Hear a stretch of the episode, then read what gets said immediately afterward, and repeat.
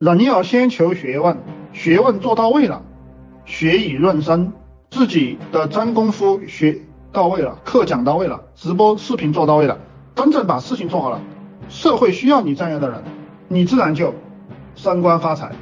各位，你们能不能听懂这句话？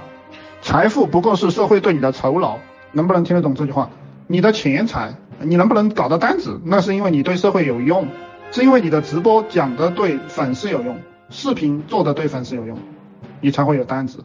你没有能力讲好课、讲好直播，你没有能力，你对营销技巧不明白。你对营销技巧明白了，就相当于你的手上有爪牙了，你你武装到了牙齿，你就是一头母老虎，你自然就能捞到钱，能打到猎。你对营销技巧不明白，课讲不好，就相当于你没有牙齿，你没办法打猎，你最多就是五厘米高的小泰迪，你最多就是五厘米高的小泰迪。那是没有用的，虽然不断的叫，不断的闹，不断的嚷嚷，也不会有人给你钱。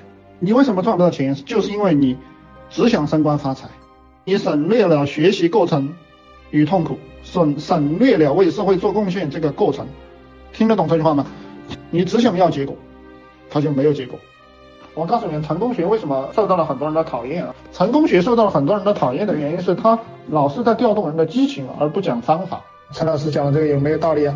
想学更多吗？去评论区打六六六，我会送您一份如何做一个赚钱的情感号电子书，每天更新。